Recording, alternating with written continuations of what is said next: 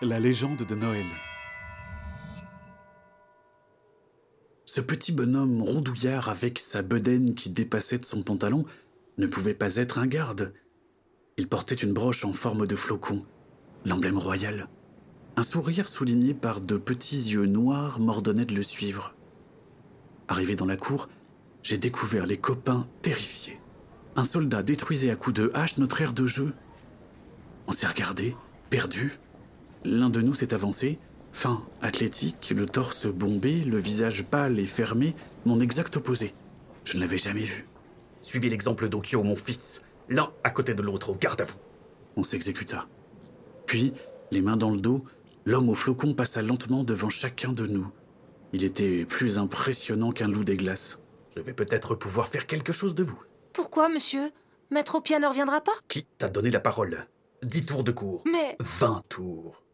Par ordre du seigneur régent, Maître Opia a rejoint la capitale. Je serai votre instructeur, Maître Pahu. Je vais vous apprendre à servir le royaume. Pauvre Léna, elle ne méritait pas d'être punie. Et puis, ses leçons étaient bizarres. Du calcul à la lecture, tout tournait autour de la guerre. Et il valait mieux ne poser aucune question et avoir tout bon. Sinon, vous étiez parti pour des tours de cours. Okyo, lui, était un élève modèle. Il se tenait droit, attentif, avec toujours la bonne réponse, et pendant la récré, il restait en classe, le nez plongé dans son cahier d'exercice. À l'heure du déjeuner, on a tous poussé un ouf de soulagement. On put rentrer chez nous. Mais aucune trace des parents. Vos parents reviendront à la nuit tombée, soyez sages et responsables. Voilà ce que nous a répondu le maître instructeur quand on est allé le voir, paniqué. Mais plutôt que de pleurer et de le traiter d'horrible gnou baveux, j'ai invité tous les copains à manger le ragoût de maman. Ça a été un sacré bazar de servir tout ce monde, mais un petit bol a suffi à leur redonner le sourire. Après ça, retour à l'école pour ouvrir un chapitre des aventures de la cour, notre jeu du midi où nos jouets vivent des histoires incroyables. Sauf qu'à peine arrivé, Pahu a bondi de la classe comme un démon. Où vous croyez-vous?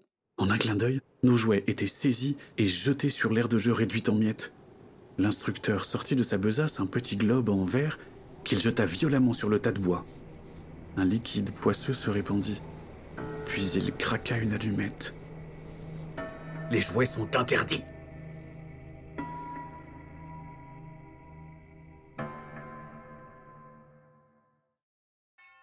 Que va faire Noël face à l'horrible Pahu Vous le saurez au prochain épisode.